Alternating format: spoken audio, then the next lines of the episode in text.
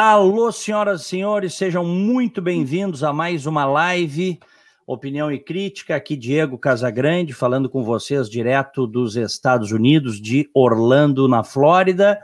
Lembrando que esta live está sendo transmitida no YouTube, no Facebook e depois vai estar no Spotify como podcast. YouTube, Facebook, meus canais, canais Diego Casagrande.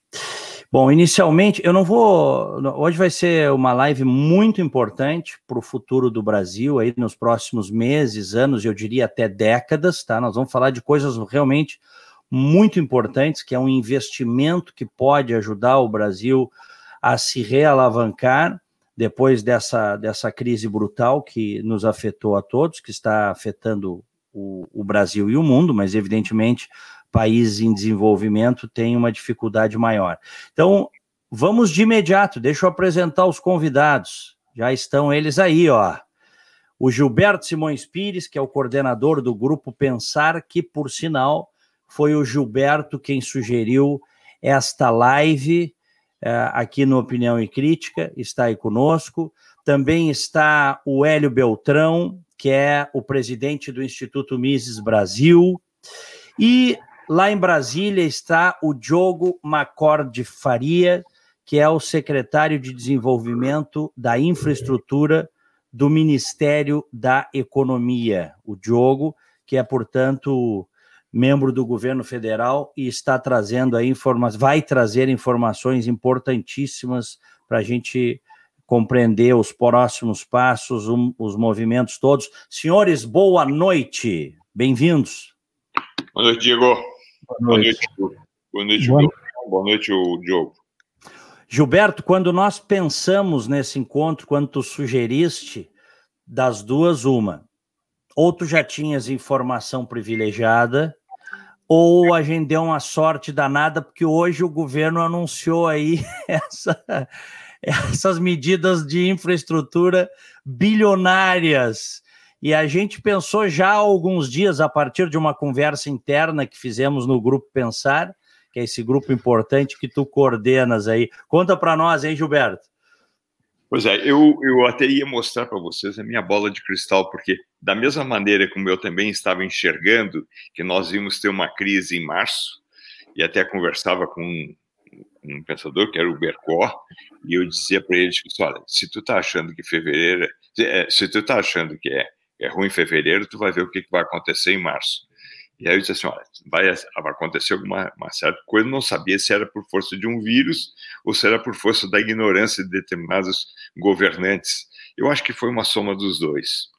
De qualquer forma, como é, o grupo Pensar Mais tem que pensar, e é isso que eu vivo instigando e vivo provocando, eu não preciso fazer isso com o Hélio Beltrão, porque o Hélio Beltrão eu constantemente recebo os artigos que ele escreve e, e, ele trabalha na linha do bom senso, porque não precisa dizer que é liberal, é só dizer que tem bom senso. Então, aqui nós não precisamos sempre rotular as pessoas de liberais. De qualquer forma, é, como nós temos que trazer aquilo que, uma vez o leite estava derramado, não adianta a gente querer colocar o leite dentro da garrafa. Aquilo ali não vai funcionar mais. E o estrago que fizeram por conta desse isolamento e o isolamento foi feito de tal maneira que era para quebrar tudo mesmo. Eles não pensaram em coisa alguma, inventaram que era para salvar vidas. Mentira, não tinha nenhum propósito. Tanto é que o isolamento só tinha um propósito, era dizer que o setor de saúde entrar em colapso, então para não entrar em colapso, fica em casa, como se na guerra a gente mandasse o soldado para dentro de casa e não para a rua para brigar com, com o inimigo. Bom, mas enfim, então, em cima dessas coisas, nós temos que estar sempre sugerindo. Se o leite está derramado, o número de desempregados é grande, o colapso econômico já está aí, ele já bateu a porta e a gente, a única coisa que a gente não sabe é o tamanho. Então, no último sábado, a gente trocou uma ideia com aqueles que toparam fazer esse nosso bate-papo. Seguinte, bom, qual é a saída? E aí surgiu dentro do nosso bate-papo o seguinte: olha, quem sabe a infraestrutura porque se os produtos que são chamados de vendáveis, quer seja ele imóveis para morar, quer seja automóveis para andar, quer seja para qualquer produto de consumo, eles vão reduzir a capacidade de consumo, porque há uma perda do poder aquisitivo da população em cima de uma taxa de desemprego que já se desenha em torno de 20%, e provavelmente vai ser mais. O, há quem diga que ele é muito maior do que isso, mas vamos trabalhar com 20%. Então, como é que a gente consegue fazer com que essa, esse poder de compra aumente em cima de um aumento da, da empregabilidade? E aí surge que, olha, o único produto que é não vendável, que não depende do poder aquisitivo, é infraestrutura. Como tem dinheiro sobrando no mundo, existe oportunidade de negócio, dependendo da taxa de investimento e da taxa de retorno desse investimento, há uma possibilidade de jogar esse, essas coisas em cima do que mais falta no Brasil. E o que mais falta no Brasil, além de vergonha na cara de alguns é, é, governantes, é, governadores e prefeitos, principalmente, o que está faltando é infraestrutura. Está aí na marca do pênalti, eu não sei nem se o Hélio Beltrão é um jogador de futebol. Se não for, ele mesmo bate esse pênalti e faz o gol eh, na aprovação desse marco regulatório do saneamento. Ele está pronto, ele está na marca do pênalti, é só chutar. Nem goleiro tem mais. Aliás, o único goleiro que tem lá é o próprio Congresso Nacional, que está fazendo de tudo para não aprovar coisa alguma. Mas, de qualquer forma, se essa aprovar, nós temos um potencial, um potencial só nesta área de saneamento, que está faltando para diabo nesse país. São 5.500 municípios que não têm saneamento e que passam a ter, dependendo da taxa de retorno que vai atrair investimento. E aí, desse assunto e tal, aí vamos conversar, vamos fazer uma live, o Diego topou, e eu disse, bom, quem é que vai participar? Aí eu conversei com o Hélio Beltrão, o Hélio Beltrão topou, achou muito boa a parada, e eu falei com o Paulo Webel, que também é um dos pensadores, é um nosso grupo, e que hoje está lá na, na Secretaria de Gestão, e ele me disse assim, não, Gilberto, melhor do que eu é o Diogo. Aí, imediatamente, me passou o contato, eu liguei para o Diogo, o Diogo está justamente na área de infraestrutura. E eis que, enquanto nós estamos montando essa, esse nosso bate-papo para hoje, saiu a notícia de que o governo também está preparando um pacote que ainda não tem nome, mas é mais chamado por enquanto de ensaio, mas quem vai dar essa dica inicialmente vai ser o Diogo. E eu até gostaria que o Diogo desse uma ideia do que está acontecendo, para que o Hélio Beltrão, eu e tu, possamos fazer algumas colocações a respeito. Vamos lá, Diogo? Vamos lá, Gilberto. Então, agora oficialmente, boa noite. Boa noite, Diego. Boa noite, Hélio. Boa noite, noite para todo, todos os ouvintes aí. É, o, deixa eu começar, Gilberto, falando sobre por que, que o assunto é, ele é importante. Você falou de, é, do consumo e você falou da, da, infraestrutura como uma solução, e geralmente quando a gente fala de, de infraestrutura, o, o pessoal costuma, costuma colocar ele lá no topo né, da, das prioridades pela geração de emprego. Então, ah, vamos investir em infraestrutura porque quer essa economia, tem uma geração de emprego imediata. É, e o pessoal esquece uma coisa que é fundamental, que a geração de emprego ela acontece para qualquer coisa que você resolva fazer. Né? Se, se você começa a distribuir dinheiro, dá uma pá para cada um, manda todo mundo cavar um buraco, e depois você dá outra pá para uma outra galera e manda eles fecharem um buraco, você gerou emprego. Você pode fazer isso o mês todo, o ano todo, você fica lá abrindo buraco, fechando buraco.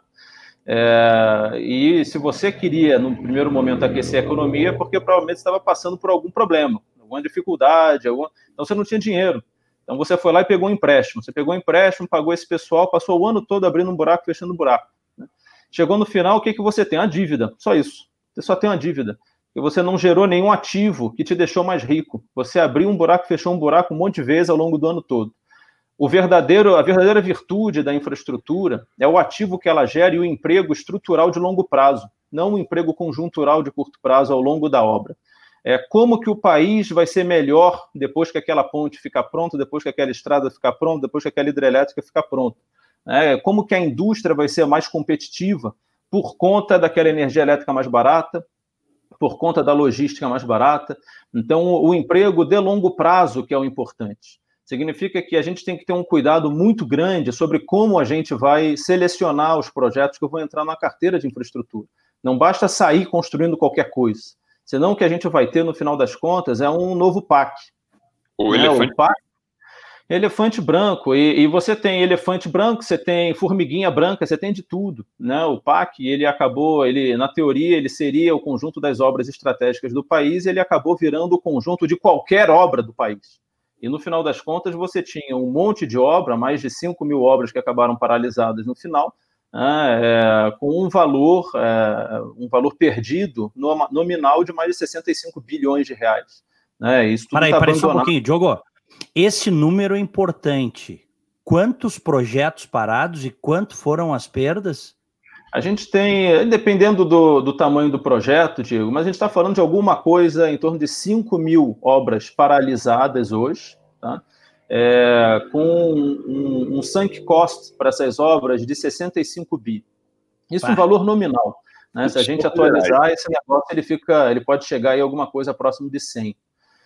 Então, esse foi o custo da gente sair fazendo qualquer coisa. Isso não significa que as obras que foram concluídas valeram a pena. Você tem um monte.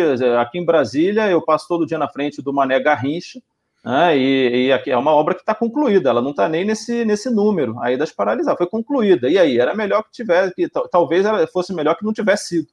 Né? Então, a, a gente tem aí um, um desperdício de dinheiro público enorme é, lembrando que boa parte dessas, dessas obras elas começaram num cenário pós-crise de 2008, num cenário marolinha, né, é, onde você estava buscando alguma maneira de, de, aquecer a economia. O problema é o seguinte: a conta ela vem muito cara depois. Ela vem muito cara. Então, você investir na obra errada é abrir buraco e fechar buraco. A gente não pode mais abrir buraco e fechar buraco. A gente tem que investir na obra certa. Essas, investir... Essas obras aí que, que o prejuízo fica entre 65 e 100 bi, são mais de 5 mil obras paradas, elas são obras do PAC. Um, são dois, obras... três, é tudo PAC. É tudo PAC. É porque tudo virou PAC. Você tinha, no PAC, você tinha é, de estádio de futebol de 2 bi até reforma de igreja no interior do país. É, você tinha de absolutamente tudo. Né? Ele era é, ele era o mecanismo que o governo tinha, federal tinha né, de, de chegar ali na ponta e ter um nível de influência no, no subnacional. Então, é, era uma romaria de, de, prefeitos, de vereadores, de governadores, de tudo que você imagina, porque havia uma série de facilidades orçamentárias para você é, tocar essa obra, uma vez que ela fosse considerada PAC. Então, uhum. por isso que uma da... Tivemos que elas todas não foram alvo de corrupção. Né? Como, Gilberto? A única sorte que nós tivemos é que nenhuma delas foi alvo de corrupção. Ah, não, não, nenhuma. Foram todas eh, muito bem conduzidas, né, muito bem feitas, um é. planejamento fantástico. Né? Então, é, é, tudo que podia dar de errado deu. Né? Não é. tinha a menor chance de, de, dar certo. Então, é aquilo: os inteligentes aprendem com o erro dos outros, mas a gente precisa, no mínimo, aprender com os próprios erros. Né? Claro. Olha, as senhoras e os senhores que estão entrando na nossa live, em mais uma live do Opinião e Crítica, Saibam que nós estamos recebendo aqui, eu, o Gilberto Simões Pires e o Hélio Beltrão, do Instituto Mises Brasil, o Diogo Macor de Faria, que é o secretário de Desenvolvimento da Infraestrutura do Governo Federal, do Ministério da Economia. Ele é engenheiro, ele tem mestrado em administração pública em Harvard, ele tem doutorado em engenharia e é mais um dos né, que integram, quer dizer, o, o super time, as pessoas altamente qualificadas que hoje, felizmente, majoritariamente estão nos ministérios brasileiros.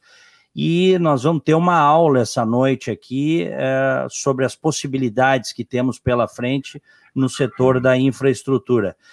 Hélio, palavra é tua. Uh, obrigado, Diego, Gilberto, Diogo, boa noite. Uh, eu, quero, eu quero, na verdade, ouvir mais do Diogo, né? Ele tem bastante coisa para falar, então eu vou só colocar um, uma ideia inicial. Eu não sou especialista em infraestrutura, uh, mas o meu comentário inicial é, em primeiro lugar, concordar com o Diogo quando ele diz que depende depende muito do que como você faz investimentos e que, na verdade, todo investimento, independente se é para infraestrutura ou outros projetos, geram prosperidade, etc. O setor privado ele é especialista em direcionar para onde dá mais retorno. E o maior retorno se dá onde há mais necessidades mais urgentes da população. que elas são reveladas pelo, pela vontade de consumo, pelos preços pagos pelas pessoas, pela procura. E assim o setor privado vai canalizando o investimento para aquilo que é mais demandado. Ocorre que no Brasil tem um, um chato no meio do caminho entre o consumidor e o, poupador que está propiciando que isso seja realizado, que é o governo. Por todos os lados, o governo tem regulamentações, impostos, etc. Alguns setores ele atrapalha mais, outros menos, e isso no final acaba afetando o retorno para o investidor e ele vai então para onde ele acha que aquilo dá mais resultado. Né? Então, se o Gilberto tiver certo na tese dele de que vai haver uma baixa de demanda por produtos de consumo final, que nós não sabemos. Pode ser, pode ser que isso ocorra, pode ser que não, pode ser que a gente saia da quarentena e o pessoal queira e precise uh, uh, produtos mais, vamos dizer, mais próximos ao consumidor, mais próximos ao varejo. Mas se ele tiver certo nisso, em tese sobra mais poupança, vamos dizer assim, dos brasileiros para direcionar para coisas como, por exemplo, mais longo prazo, de maior necessidade de capital, como, por exemplo, infraestrutura, que já aconteceria antes do Covid. Agora, depois do Covid, caiu a nossa poupança, tudo perdeu o valor, mas, mas tem lá um dinheiro para ser colocado nessas coisas. Afinal, todo mundo tem aí alguma poupança que tem que direcionar é, para algum lugar. O que, então, tudo isso para dizer o seguinte: que se o governo melhora a condição para o poupador, para o investidor, que pode ser privado nacional, pode ser estrangeiro, né? Como eh, foi mencionado aqui, que vamos falar também, projetos no passado histórico de Europa e Estados Unidos, onde dinheiro estrangeiro serviu para ajudar a Europa a reconstruir. Né? Aqui também o Brasil sempre uh, tirou bom proveito do capital estrangeiro, que sempre teve, foi bastante respeitado no Brasil ao longo das décadas, por incrível que pareça, mesmo com todas essas confusões que a gente teve, uh, exceto por uh, problemas pontuais, uh, foi respeitado o capital estrangeiro, e ele será sempre um agente de crescimento. Agora, ele precisa ter uma uh, precisa ter retorno, ele precisa ver que aquilo dá retorno. E o governo, uh, no Brasil, agências reguladoras, regras de concessão, confusão de imposto, burocracia, tudo isso no Brasil é um inferno que reduz portanto, o retorno para o investidor, e por isso que a gente tem pouco capital no Brasil. Então, se a gente quer que tenha mais investimento, e aí deixa o capital privado descobrir onde que é que dá mais retorno, mas se o governo pode fazer alguma coisa, é tirar esses óbices da frente do caminho para que o, o investimento seja carreado para onde importa. Deixa eu aproveitar, então, para emendar em cima disso que o, que o Hélio colocou, e eu acho que fica mais fácil para tu responder, Diogo.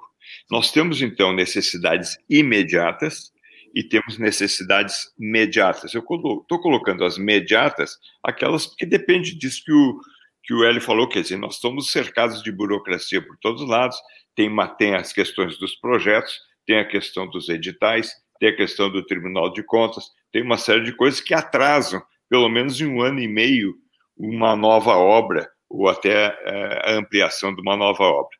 Como é que a gente pode colocar isso que foi dito pelo Hélio em cima do imediato e do imediato?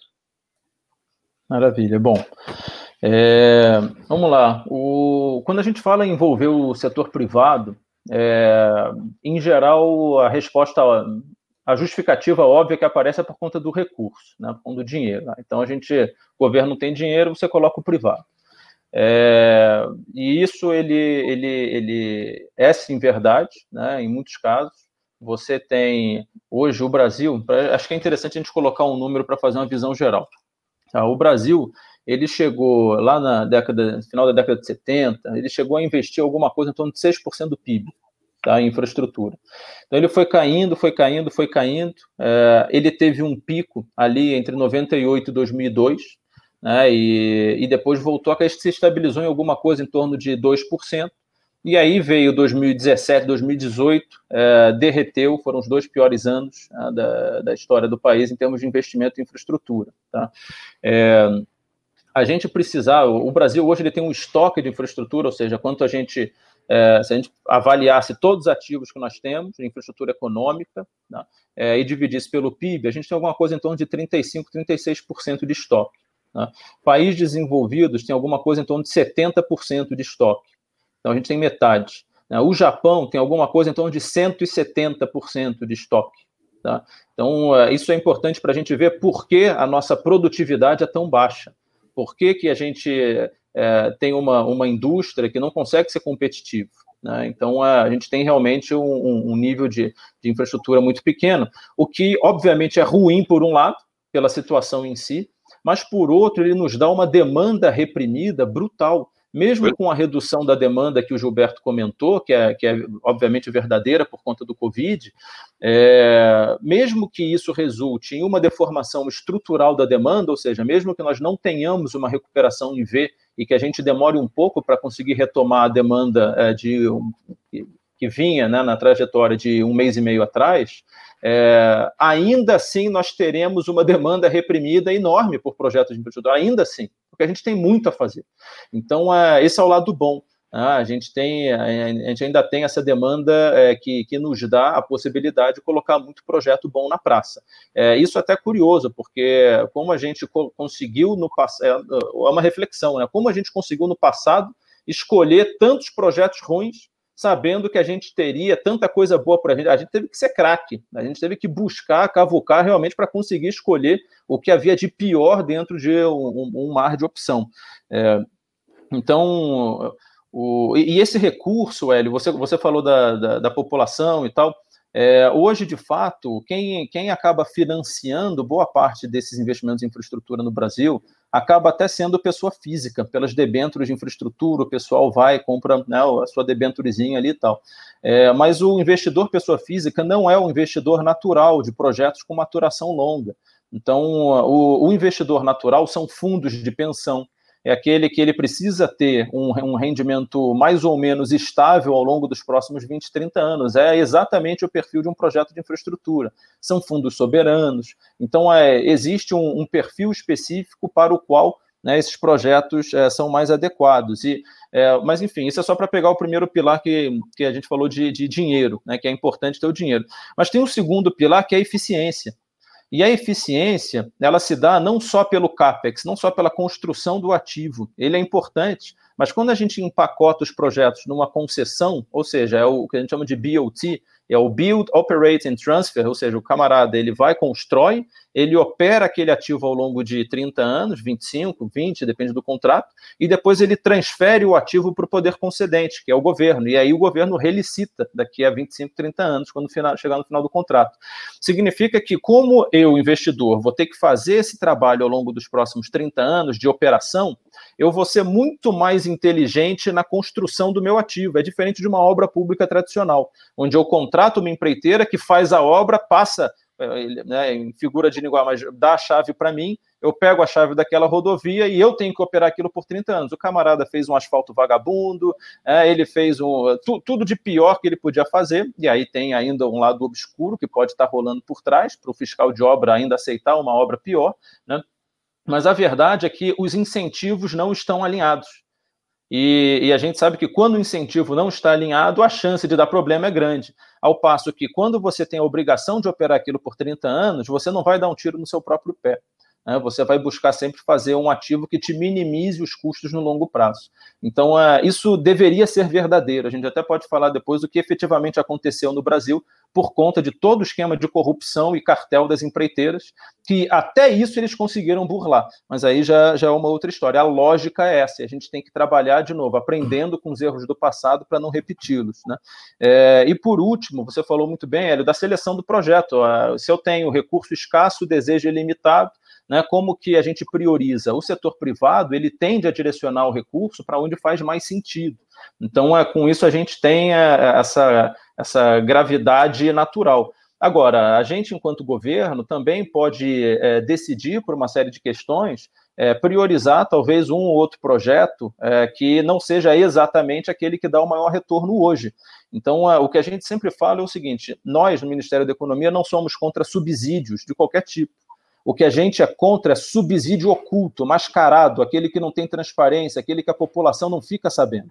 Então, se a gente acha que eu preciso priorizar uma determinada estrada, uma determinada, um determinado projeto, que tem um VPL negativo, ou seja, ele não, não deveria parar de pé, ele é estranho, eu pago a diferença, eu envolvo o privado e eu transformo no que se chama de PPP, uma parceria público-privada é quando o fluxo de caixa daquele projeto não é suficiente para pagar o custo dele e o governo banca a diferença. Só que aí eu defino qual é o valor, eu, eu, deixo tudo muito claro, tudo muito transparente. A população vai conseguir enxergar que aquele projeto está me custando 300 milhões, 500 milhões, 1 bilhão de reais. E a população vai ter informação para falar: puxa, eu preferiria que esse recurso estivesse indo para um hospital, eu preferiria que esse recurso estivesse indo para a educação. Né? Agora, se eu mascaro isso por meio de taxas de juros subsidiadas de um banco público, se eu mascaro isso por meio de qualquer outra coisa, de um, um, um benefício tributário que é só para aquela pessoa, só para aquele projeto, isso se perde e a população não sabe que aquilo de fato está custando 300, 500, 1 bilhão de reais. Então, a, a gente defende que tudo, todos os subsídios podem existir, maravilha, a gente não tem nada contra, desde que ele seja transparente e, e accountable. Então, acho que essa é, um, é, é uma questão fundamental. Né? Eu, e... eu, só para a gente complementar nesse teu ponto de vista, é, o que, que nos levou a, a, discutir esse assunto e trazer ele justamente para essa live? Primeiro era a questão do desemprego, que está aí.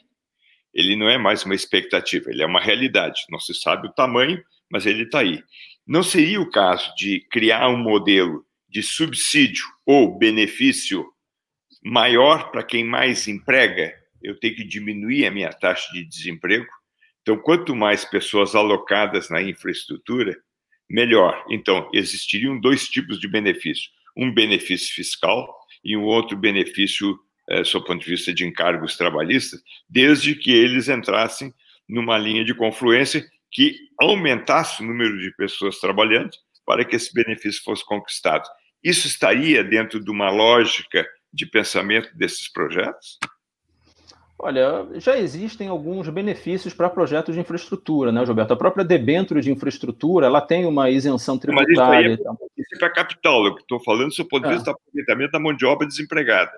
É, olha, se, se, a gente, se, se a gente pensa né, que o, o, o, que, que é salário, né, o que, que é o que, que é o valor que, que, que o trabalhador recebe. Ele é o valor agregado que ele gera, né? É o valor que, numa sociedade capitalista, é, o seu salário ele é relativo a, ao valor que você gera é, dentro do, é, do modelo que a gente criou, dentro da nossa sociedade. Então, se a gente começa a selecionar, ah, esse setor emprega mais, tudo bem, o outro emprega um pouco menos, mas ele paga melhor. Né? É, a gente começa a entrar num, num nível de seleção, num nível de, de direcionamento que eu, particularmente, não, não gosto. Né? É, eu acho que as desonerações, eu acho que o, tudo tem que ser o mais transversal possível. Né? Não é por acaso que, mesmo nesse momento especial de Covid, é, a gente tenta direcionar todas as nossas medidas de curto prazo é, para situações transversais. Então, a gente está falando em salvar o emprego, a gente está falando em é, diferimento de PIS e COFINS, enfim é, é tudo é transversal. A gente tenta não selecionar é, os setores. Né? Acho que naturalmente o recurso ele gravita para aquilo que, que deveria ser é, mas, o mais eficiente para a sociedade. Mas, né? Diogo, um parênteses aqui, indo na carona do Gilberto. Há setores que nós sabemos que empregam mais, principalmente uma mão de obra muito afetada pela crise. Uhum. E, e, é natural que os governos observem isso quando vão incentivar projetos. No caso de vocês, vocês estão olhando isso também? Não, veja, Diego, o, se a gente, é, é o, o, o, que eu costumo dizer, a gente tem que escapar da armadilha é, do, do, do, emprego fácil, vamos, vamos uhum. chamar assim, tá? É, o Rio de Janeiro, ele colocou algum tempo atrás que toda piscina de condomínio tem que ter um salva-vida. Tá? Ele botou isso para gerar emprego. É, hum. ele gerou emprego, maravilha. É, isso aumentou, reduziu a produtividade do país? Reduziu. Você claro. colocou um emprego ali que ah, o meu pai mora no Rio de Janeiro e o prédio dele só abre a piscina no sábado e no domingo, porque o prédio não consegue pagar um salva-vida de segunda a sexta. É, então, é, não, não, não é por aí. Eu acho que o que a gente tem que fazer é buscar o que efetivamente gera valor para a sociedade. Ah, agora, eu tenho sim uma base da pirâmide é, que eu não posso esquecer dela, eu preciso direcionar uma série de, de, de é, atenções para aquela faixa, é, mas a, a, gente tem que garantir que ela vai ter um, uma capacitação adequada, um treinamento adequado. Né? É, se eu tenho hoje os ônibus um motorista e um cobrador, sendo que 95% dos passageiros já usam cartão, talvez eu não precise mais do cobrador. Ah, agora, e, e, e, sem o cobrador, a passagem pode custar 40, 50 centavos a menos. Né? E o que, que eu preciso fazer? Recapacitar esse trabalhador, dar para ele a oportunidade de encontrar um outro emprego é, que seja mais adequado para a realidade atual. Ah, a construção civil brasileira, é verdade sim que a, que a, infraestrutura emprega muito, né? a construção civil emprega muito, mas a construção civil brasileira é uma das menos produtivas do mundo. A McKinsey publicou um relatório em 2016 que compara a produtividade da construção civil em vários países do mundo, e o Brasil é o lanterninha e andou para trás nos últimos 15 anos. Então, é, a gente ainda tem muito que avançar. É, de novo, a gente não pode cair na, na, armadilha de tentar gerar um emprego a qualquer custo, porque isso tem um impacto em outros tipos de emprego. Né? Quando você vê é, a gente construindo uma ferrovia na mão, na enxada, e você olha como que a China constrói né, com aquelas, eh, aqueles monster machines que, que vão entrando, vão, um, um, trem que vai construindo o próprio trilho, né, você vê a diferença brutal que a gente tem é, de, de uma maneira para outra. E o resultado é que eles fazem mais com menos. Então a gente tem que perseguir isso. Fazendo mais com menos, a sociedade vai ser mais produtiva e empregos de melhor qualidade vão ser gerados. Então é por isso que a gente tem que ter essa visão de, de mais médio e longo prazo. É, eu sei que é, é difícil, é, a gente não pode é, esquecer a base da pirâmide para trás, de forma nenhuma, tá? mas a gente sempre tem que estar tá mirando na próxima geração também. Então, é, se, se eu tenho essa estratégia de emprego de mais curto prazo, é, eu tenho que ter um, um, uma data para que ela acabe, é, combinada a um sistema de capacitação para a próxima geração daquela família. É, só para dar um exemplo. É, só, só é, para em branco também, Diogo. É, é, nós estamos falando em questões relativas e absolutas. Do jeito que está, não fazendo nada, também não se emprega ninguém. Nem quem sem tem dúvida, mais, nem quem tem menos produtividade. Sem dúvida, sem dúvida, Gilberto. Pelo menos aumente a taxa de empregabilidade. Eu não estou dizendo que a gente tem que empregar qualquer um. É lógico que são uma coisa mais capaz, é um problema mais de quem tem o dinheiro, de quem vai fazer o investimento. Ele que cuide disso. O importante é que ele faça essa parte. E tem mais: uma coisa é fazer, depois é manter. E, a, e o fazer, muitas vezes, tu pode ter uma necessidade de uma mão de obra maior e depois tu pode diminuir para manter. Isso é uma questão que vai decidir o investidor. É, sem dúvida. Mas aí eu acho que a gente volta na, na questão do, do incentivo. A gente tem que construir o, o, o caminho correto. Né? Da, dá, dá o mesmo trabalho fazer um, um, trabalho bom e um trabalho ruim, no final das contas. É, acho que a gente tem que, tem que focar naquilo que, que, que, de fato vai ter uma, uma solução mais estrutural de longo prazo. Mas, enfim. Ô, é... Diogo, ô, Diogo só fiquei curioso quando tu, tu disseste dessa ineficiência da construção civil no Brasil, nesse ranking que tu citaste. Entra, eh, eh, entrou no estudo aí o custo corrupção que até bem pouco tempo no Brasil era, enfim, encarecia absurdamente as obras ou não? Não, olha, o, o custo da corrupção, o Cláudio Fristac, ele estimou algum tempo atrás em alguma coisa em torno de 2 trilhões de reais né, nos últimos 25 ou 30 anos, alguma coisa nessa linha. É, então, mas diretamente não, mas indiretamente com certeza, Diego, por, por um motivo. É, é, justamente o que eu falei do fazer mais com menos, nós fazemos menos com mais. Né? É, e a corrupção ela tem uma relação direta com isso. Para fazer uma obra pequena, eu cobro o dobro. Então, é, é, ela tem sim uma relação direta.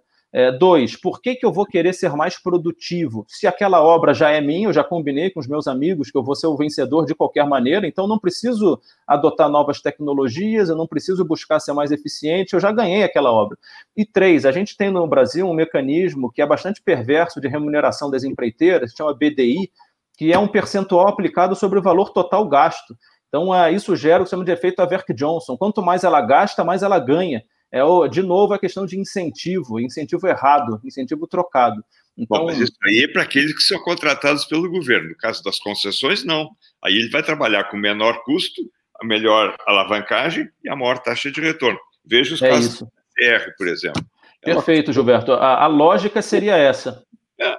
A lógica seria essa. E aí, mas aí qual foi o problema que a gente viu no Brasil, de novo por conta da corrupção? Né?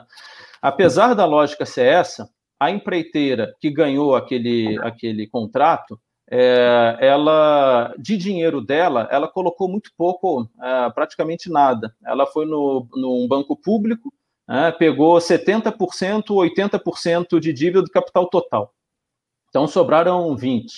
Aí ela botou uma, uma outra empresa pública para ser sócia minoritária, entrando com 49% do, do equity, ou seja, daqueles 20 que sobraram, 10, é, mais 10 foi uma outra empresa pública que botou. A Infraero, a Eletrobras, qualquer outra, Petrobras, qualquer uma que for entrando.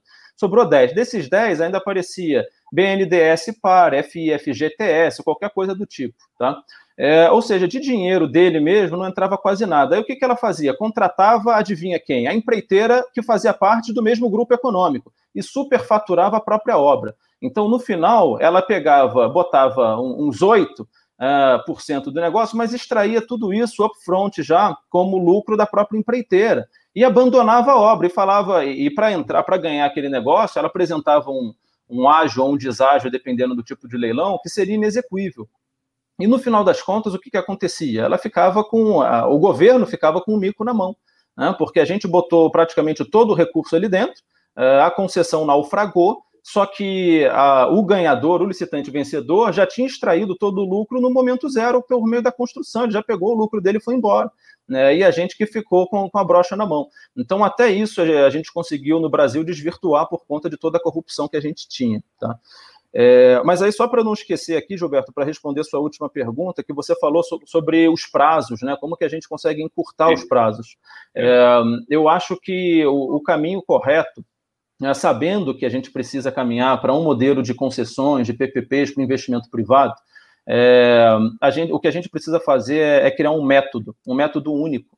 Né? Hoje a gente tem um lead time médio de 28 meses, 26, 28 meses entre a tomada de decisão de uma concessão até a assinatura do contrato, efetivamente. É muito tempo. Né? É, e, mas por quê? Porque a gente faz tudo ad hoc. É, cada projeto é de um jeito. É, eu fiz um novo projeto, eu inovei mais alguma coisa, tem que passar de novo pelo Tribunal de Contas. Tudo é artesanal. Né? Ao passo que, se eu de fato tivesse um método, contratos padronizados, é, tudo seria muito mais fácil. Então, só para dar um exemplo, né? É, lá atrás, em 2016, quando o BNDES é, contratou 11 é, consultorias para fazer 11 modelagens de empresa de saneamento básico, no limite você teria 11 modelos completamente diferentes uns dos outros. Significa que um investidor é, que quisesse olhar o Rio de Janeiro é, teria que contratar mais pessoas para avaliar qual que era a modelagem do, de Rondônia. É, e, ele, e ele, obviamente, não ia avaliar 11 projetos ao mesmo tempo. Enfim, tem um custo de transação enorme associado. Se a gente tivesse um método né, um modelo único para tudo, isso aumentaria a concorrência dos certames, porque um mesmo licitante entenderia uma única vez o, pro, o projeto é, e, e, conseguiria é, participar das 11 concorrências, tá? É, então, a gente teria uma concorrência muito maior e a gente conseguiria entregar esses projetos muito mais rapidamente. Então, é, é tudo isso é, faz parte do, do, de um método único que a gente precisa validar com, com o Tribunal de Contas e, a partir daí, transformar numa máquina de salsicha. Né? Fazer realmente é, esses projetos irem no.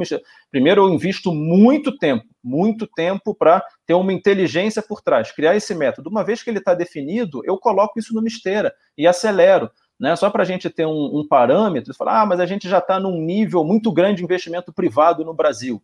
Não é bem verdade. A gente ainda está. Primeiro, que o que a gente considera como investimento privado não é totalmente. Então, nesse exemplo que eu dei, né, de, um, de uma, uma, uma, operação que, no final das contas, tinha 90% de dinheiro público, ele conta como 100% privado, porque ah, mas a, o controle é privado. Mas o dinheiro é público.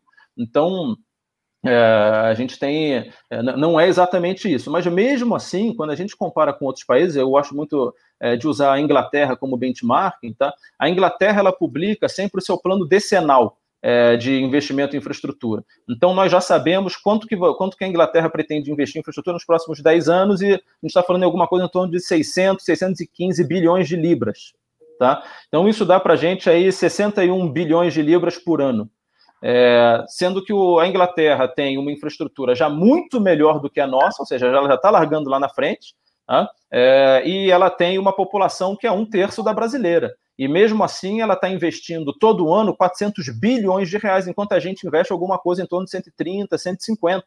Né? É, e detalhe: da Inglaterra, 60% desse valor é investimento privado de verdade. Então a gente está falando em cerca de 240 bilhões de reais num país que já tem tudo pronto, um terço da nossa população, de investimento privado todo ano. Então a gente ainda tem muito feijão com arroz para comer, e é possível a gente chegar lá. Viva a Margarete Thatcher, né? É, é, eu vou deixar para o Hélio te, te questionar aí, mas tem um detalhe. Nós não tínhamos aí o chamado elemento surpresa, que foi o coronavírus. Ele não entra como um fator acelerador disso tudo que tu está colocando. Eu, sem dúvida. Eu acho que se a gente tinha essa urgência antes, a urgência é ainda maior agora. Mas e a aí? estratégia não muda. E aí? Não, e aí que a gente tem, acho que eh, esse, essa movimentação toda que a gente está vendo no governo é justamente para isso. Só para você ter uma ideia, Gilberto, o BNDES, quando a, a nova gestão chegou, é, tinha uma carteira de estruturação de projetos da ordem de 70 bilhões. Tá? Hoje ele já, já tem uma carteira da ordem de 200 bilhões em estruturação. E ainda precisa crescer bastante, porque a gente precisa mais do que dobrar o nosso investimento em infraestrutura. Né? E aí, de novo, quando a gente fala em carteira, a gente fala em projetos com investimento total é, distribuídos ao longo de 25 ou 30 anos. Mesmo que 80% ou 70% desse recurso se distribua ao longo dos cinco primeiros, Vamos imaginar que, que sejam 100% eh, ao longo dos cinco primeiros anos. Uma carteira de 200 bi, a gente está falando de 50 bi por ano. Só que o Brasil precisa rapidamente chegar a 300, 350, 400 bi por ano de investimento. Então, isso ainda é uma fração, gente ainda precisa evoluir muito. É, então, a gente já está com um passo muito mais acelerado do que a gente tinha antes, né? mas a gente ainda precisa pisar ainda mais no acelerador. Então, acho que o, o, a meta agora nesse período é justamente acelerar a elaboração de projetos. Agora, aí entra um ponto importantíssimo que, que o Hélio falou, é, que o governo hoje, o que, que ele é? Você tem, de um lado, puxa vida, Diogo, se você tem excesso de liquidez no mundo numa mão, na outra mão, você tem um país com uma demanda reprimida enorme. Por que, que uma coisa não encontra outra? Porque no meio do caminho você tem um tal de governo atrapalhando. E aí a gente precisa das reformas estruturantes. A gente não consegue, por exemplo, ter um real de investimento no saneamento básico sem o novo marco de saneamento básico aprovado. Né? Porque até os governadores que queiram privatizar a empresa de saneamento, ele não pode. A lei atual, ele fala que se alguém privatizar a empresa de saneamento básico, se o Dória resolver privatizar a Sabesp, né, se o Zema resolver privatizar a Copasa, no dia seguinte, todos os contratos de programa, que são aqueles contratos assinados entre dois entes públicos, uma empresa pública estadual e os municípios, eles perdem a validade. Então, se ele privatiza hoje, amanhã a empresa vale zero, porque ela perde todos os contratos. Então, o novo marco muda isso, ele dá o direito do governador de atrair o investimento privado. Hoje ele não tem esse direito. Então, a, gente precisa desses marcos. Da mesma maneira, o novo marco do setor elétrico, ele liberaliza, finalmente, ele acaba a liberalização do setor, que nunca foi terminada, começou na década de 90, tá? mas hoje todo mundo é obrigado a comprar energia elétrica do seu próprio distribuidor, e isso gera a necessidade da gente ter um planejamento central, quase soviético, que dá problema. Né? Tanto que desde as pedaladas elétricas da Dilma, lá de 2012, ah, de 2013 para cá, a tarifa de energia elétrica aumentou nada menos que 111%. Isso é fruto do quê? Do mercado? Não, isso é fruto da tentativa do governo de tentar planejar e, e uma prova do fracasso. Né? Olha aqui, ó, Hélio, antes de passar a palavra para ti, deixa eu só dizer para quem está chegando agora, nós temos aí quase 600 pessoas conosco nas duas plataformas, YouTube e Facebook. Lembrando que esta edição aqui do Opinião e Crítica vai estar no Spotify como podcast, só procurar lá uh, Diego Casagrande, tá? Vocês vão achar. Assim que termina, meia hora depois está lá o podcast. E nós estamos conversando com o Diogo Macor de Faria, que é o secretário de Desenvolvimento da Infraestrutura do Ministério da Economia. Engenheiro, mestre em, obra, em administração pública eh, aqui em, em Harvard e, e doutor em engenharia. Hélio, Obrigado, Diego.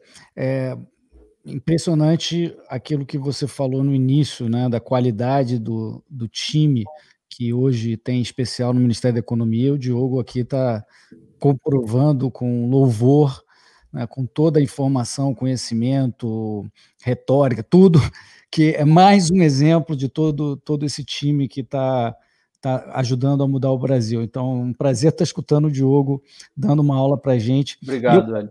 100% com ele que a gente tem que evitar o dirigismo, que é achar, ele falou aí também do planejamento central soviético, é a arrogância fatal de achar que ele mesmo, Diogo, ou alguma outra pessoa do governo, ou o próprio Congresso Nacional, na minha opinião, achar que vai saber aonde que tem que botar o dinheiro para dar mais retorno. Isso quem faz é o mercado, é a sinalização do sistema de preços. E eu concordo com, com o Diogo quando ele diz que é óbvio que o povo brasileiro tem o direito de direcionar certos recursos transparentemente no orçamento. Eu só, só vou mais além que ele, e eu acredito que esse tipo de coisa deveria ser direcionado para as pessoas, para o desamparado, para a pessoa que precise, e não deveria interferir em atividade econômica. Né? Eu acho que até isso, se eu tiver alguma coisinha para discordar do Diogo, seria só nessa parte. E ele citou o exemplo do, de a gente tentar errar maximizando o emprego, ou qualquer variável que você imagina, e citou China também. Tem a famosa história que eu não sei se é verdade, né, Diogo, do Milton Friedman, na época que a China era muito pobre. Da visitou... colher, da colher. É, da colher. Do, conta, conta essa história aí que é maravilhosa, Hélio. Visitando lá o Deng Xiaoping, eu não sei quanto de verdade é essa história, mas dizem essa história. E aí ele foi visitar uma obra, na época que o Brasil devia ter cinco vezes a renda per capita da China, e agora a deles é maior, a gente é país de mão de obra barata para eles. Por isso que a gente tem, como ele citou aí nas obras, os carinha com a enxada. Né? Mas eles tinham lá, já poderiam comprar tratores. Milton Friedman viu lá e viu que não tinha muita, muita gente de trator, tinha muita gente de pai lá, e falou assim: mas, mas por que, que você não botou trator aqui para fazer essa obra? Ah, mas se a gente botasse trator, eu não podia dar emprego para toda essa gente, etc. Ué, mas se é esse o objetivo, por que, que você não deu colherzinha para cada um ficar aí? Você podia empregar dez vezes mais pessoas.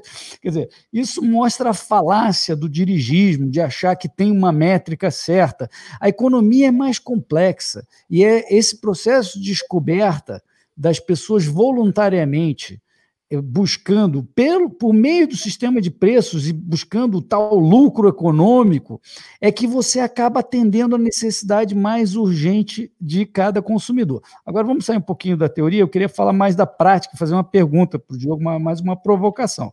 Porque se a gente for por esse caminho que o Gilberto propõe, cada vez mais, eu, eu acho que a gente está certo, que é concessões, eu até prefiro privatização. Eu preferia privatizar um determinado bem e nunca mais voltar para o governo. Aquele troço é vendido, fica para sempre. Matamos o Natal da, da concessão. Vamos lá, melhor do que o governo ficar fazendo. Tá bom, mas nesse tal de concessão, o que eu tenho visto desde lá de trás, né, desde a banda B lá do, da telecomunicações, é que em vez de ser licitado pelo menor tarifa para o consumidor final, o governo esper, esper, né, espertamente determina uma tarifa mais alta para ele receber a maior outorga na frente. E aí fica a população inteira pagando uma tarifa muito mais alta, porque o governo quer ser ter ágil nos leilões, receber a outorga. Ou seja, quando deveria ser tudo isso para servir o consumidor, não, não, não, não, não, não.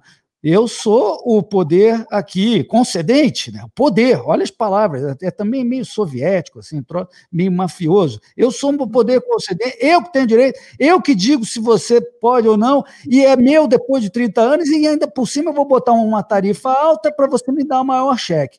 E aí, Diogo, como é que fica isso? Não deveria ser pela menor tarifa? Então, não necessariamente, Hélio. O, eu acho que a gente tem que separar dois tipos de ativo diferentes, tá? É, quando a gente fala num ativo brownfield, ou seja, um ativo já em operação, um ativo já construído, é, o governo em algum momento gastou um dinheiro para fazer aquilo, tá?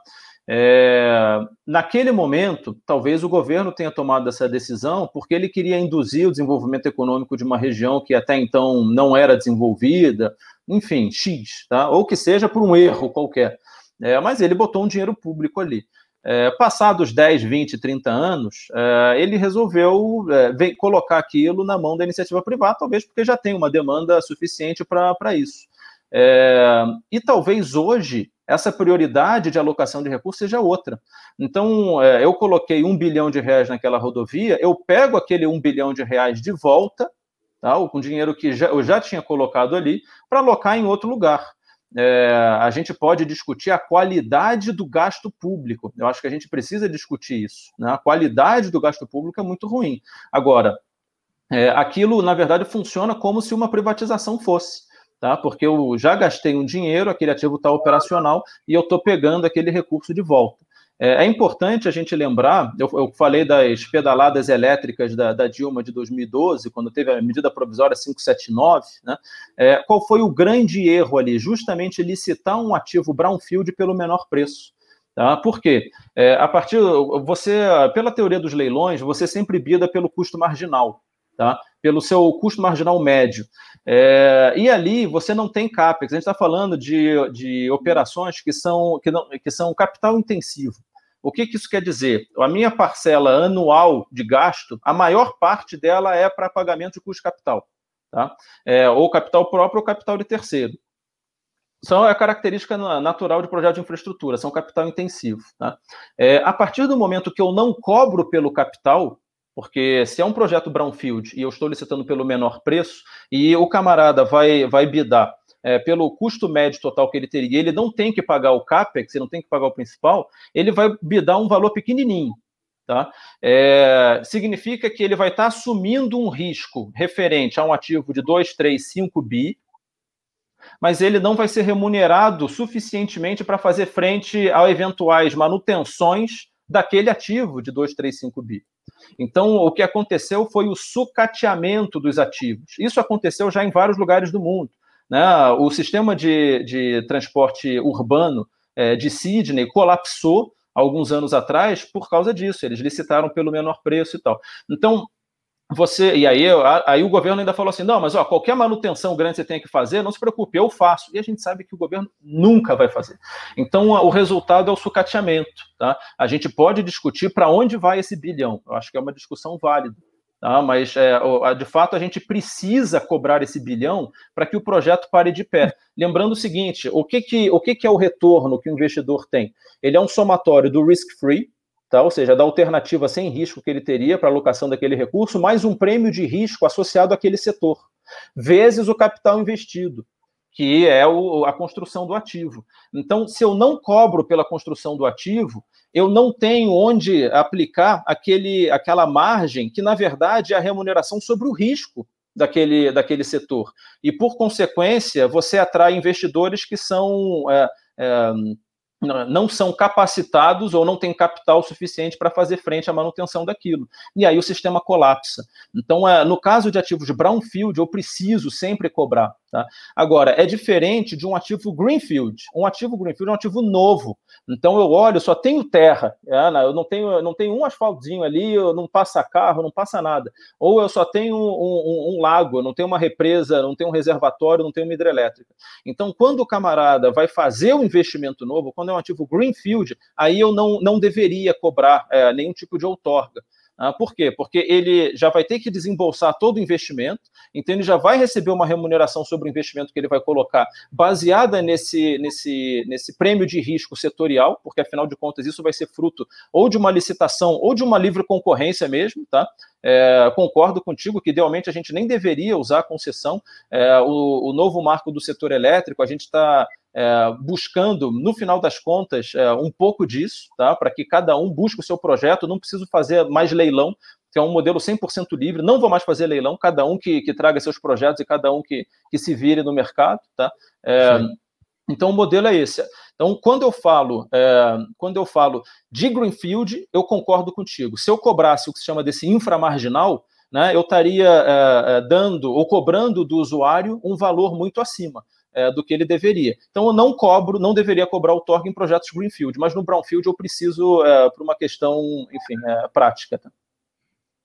Bom, o, o que me parece é o seguinte: isso tudo que nós estamos ouvindo aqui, e eu até vejo embaixo aqui da, da live, o, o que as pessoas estão falando do ponto de vista do, da capacidade técnica do, do Diogo.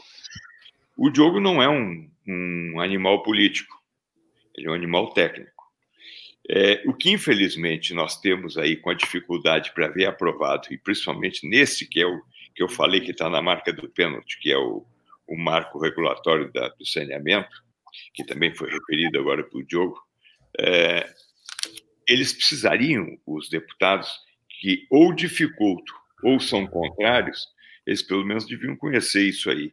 Como é que a gente pode estabelecer essa ponte de, desse conhecimento técnico que tu tens dentro daquilo que tu tens estudado aí na, na tua própria secretaria e o conhecimento dos deputados e senadores para aprovar esse projeto? Essa aproximação não acontece? Eu vejo Olha... que o Tarcísio está fazendo um trabalho extraordinário. Eu só tenho elogios para o Tarcísio. Mas muitas vezes ela não tece a, a questão técnica como essa que tu estás conseguindo colocar aqui para nós. É. É, o, o Tarcísio ele faz isso muito bem, ele fala muito bem, ele se posiciona muito bem, ele é muito claro, sempre muito claro no que ele coloca. Né? O Almirante Bento, é, ministro de Minas e Energia, também é, se posiciona muito bem.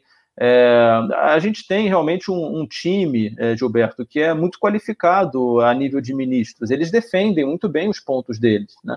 É, Agora, a gente sabe que, infelizmente, às vezes as prioridades elas são outras.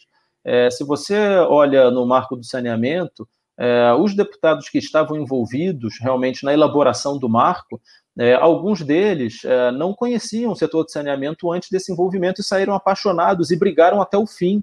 Né? É, então a gente tem ali o, o, o deputado Geninho, que foi o relator, mas a gente teve é, deputado de tudo que é partido, tá? PV, o Henrique é, Mizazzi, a gente teve o Felipe Rigoni, a gente teve é, de, de tudo que é, que é, que, é, partido que você imagina. Quem se envolveu, quem conheceu, quem dedicou tempo a entender é, tudo isso que a gente está conversando aqui, apoiou incondicionalmente. É, mas são 513 deputados, né? são mais 81 senadores. O processo ele é amoroso, ele começa numa casa, vai para outra, volta. Tem projeto de lei de origem de uma das casas, tem projeto de lei do governo. É, é, é um emaranhado. Tá? Eu acho que a gente tem um processo decisório que é muito complicado. Eu não vou me arriscar, como você disse, eu sou um, um animal técnico e, e, e para piorar, da área de infraestrutura. Não conheço, não me pergunte qualquer outra coisa que, que eu vou passar vergonha. Então, é, é, eu acho que, da minha experiência que eu tive na tramitação da medida provisória do saneamento, né, e depois que caiu e que virou um projeto de lei, eu concluo isso. Eu acho que os deputados que, de fato, é, investiram tempo para conhecer, é, eles compraram muito a ideia, eles entenderam a importância disso. É, mas, é, dada a diversidade de pautas que, que transitam no Congresso, nem todos se interessam, é, ou nem todos têm tempo de, de é, entender todos os assuntos. Então, eles acabam votando de acordo com a orientação do líder da bancada. E a orientação do líder, é, às vezes, ela tem outro tipo de, de orientação, que não a técnica. Então, é, é. a gente faz não, um, um e... tenta fazer um trabalho desse de convencimento, de, de, de, de é, audiências públicas, mas às vezes não é suficiente. Né? É, e tem uma coisa que até nem não não não é a ideia não é te botar em saia justa, mas a gente pode falar porque a gente comenta isso nas nossas conversas. Há uma ignorância muito grande de, de setores expressivos da classe política, que reflete talvez uma ignorância média do país, eu não sei, mas essa é uma realidade, tá? Muita ignorância. E tem um outro problema também, né? Que é a, a diferença de representação, né? O nosso modelo de representação por Estado, ele não, ele não é como o americano, que é um homem, um voto. Então você tem uma super representação de estados pequenos, pouco populosos, né? É, em detrimento dos mais populosos, onde pretensamente está o maior desenvolvimento todas essas coisas acabam, e aí eu entrei na seara política, todas essas coisas acabam prejudicando a aprovação de projetos que no médio e longo prazo serão bons para a sociedade brasileira. É muito difícil, eu vejo, o Gilberto teve muitos anos programa de rádio também, na televisão, é muito difícil é, convencer, né, Gilberto, setores da sociedade de que, às vezes, se você não precisa nem vender, não precisa nem faturar nada. Se você der de presente uma estatal ineficiente para iniciativa privada, todo mundo vai ganhar. Quando a gente fala isso, às vezes a gente é bombardeado por pessoas que não aceitam esta verdade irrefutável. Uma estatal ineficiente, monopolista, se ela for dada de presente, é melhor para a sociedade. Não precisa nem vender. Né? Mas, tu imagina, se parte da sociedade não entende, por que é que parte dos políticos entenderia, né? Se eles são reflexo né, do que somos. Gilberto. Aliás, nesse particular, o Diogo, só para tu saber, o Hélio sabe bem, ele faz parte do nosso grupo, quando nós idealizamos e desenvolvemos esse, é, essa nossa sociedade, que é pensar mais, nós, não, nós éramos só plateia, nós não fazíamos parte do palco. E aí, em determinado momento, nós escolhemos um dos nossos integrantes, que é o Marcel Van Hatten. Não sei se tu conhece o Marcel. Sim, claro. É, Líder Marcel, do Novo. Sim, ele, ele foi o primeiro do Grupo Pensar que se candidatou, se elegeu, primeiro como suplente na Assembleia Legislativa, e depois foi o mais votado na, na Câmara Federal pelo Estado do Rio Grande do Sul. E ele vem fazendo o trabalho que ele representa exatamente o que pensa o Hélio, exatamente o que pensa o Diego, exatamente o que penso eu e o que penso os 60 integrantes do Pensar. Então, ele nos representa e ele tem essa capacidade do entendimento, e eu convidei ele para participar dessa live, e ele, infelizmente, ou felizmente, por outro lado, ele está lá envolvido com as votações e as discussões, é, atualmente de forma virtual, então ele não pôde participar. E eu disse para ele, olha, fica de olho, se tu tiver oportunidade e tempo, antes do encerramento, tu dá até um, um papo. Ele ainda não voltou para me dizer isso, mas, quer dizer, nós estamos nos envolvendo junto com o palco para a gente poder também ter um representante lá que fale essa nossa linguagem, esse idioma. É. É, no marco do saneamento, o Thiago Mitrô e o Vinícius Poit, do Novo, também ajudaram muito. Ajudaram muito. Que bom. Oh, deixa, deixa eu fazer uma pergunta, assim, é, para o leigo, poder discorrer um pouquinho, Diogo, sobre a questão do saneamento. Eu, no Rio Grande do Sul, há historicamente muito preconceito com privatizações, tá? É, muito preconceito. Hã? Mas não com a falta de saneamento. Mas não com a falta de saneamento, exatamente. É, quando se fala em privatização do saneamento, imediatamente, imediatamente surge aquela coisa: não pode privatizar saneamento, não pode privatizar a água, não pode privatizar isso, aquilo, tal, tal, tal mesmo que você diga, bom, mas se não privatizar e o Estado não tendo recursos, o que vai acontecer é que as pessoas vão continuar sem saneamento. Então, mas é difícil. Como, como, e aí eu sei que tu és um técnico, um jeito qualificadíssimo, tá nessa área de, de desenvolvimento da infraestrutura do Ministério da, da Economia. O que, que tu dirias para as pessoas? Por que é importante privatizar uma área onde nós temos um déficit gigantesco que é saúde, que é vida. Queria te ouvir. 50%. Olha, a, a primeira coisa, a primeira coisa que eu digo é que essas empresas já foram privatizadas, né, pelos funcionários. Sim. Então, o que você vê, a gente fez um estudo, Diego, há alguns meses atrás, com todas as concessionárias do Brasil, tá? Foi capa do Globo de domingo esse estudo mostrando como que ao longo dos últimos 10 anos as empresas direcionaram, aumentaram muito o valor da tarifa e direcionaram uh, integralmente esses reajustes para salário. Né? Enquanto o investimento derretia, os salários disparavam. Né? A gente tem, por exemplo, na, no Distrito Federal aqui, um custo médio por funcionário da ordem de 300 mil reais por ano. Tá? Um custo médio. É, temos funcionários aqui que recebem mais de um milhão de reais por ano. Tá? E, e a gente não está falando de diretor, não está falando do presidente, a gente está falando de nível de supervisor. Né? É, a gente tem salário de 500, 600, 700 mil reais por ano.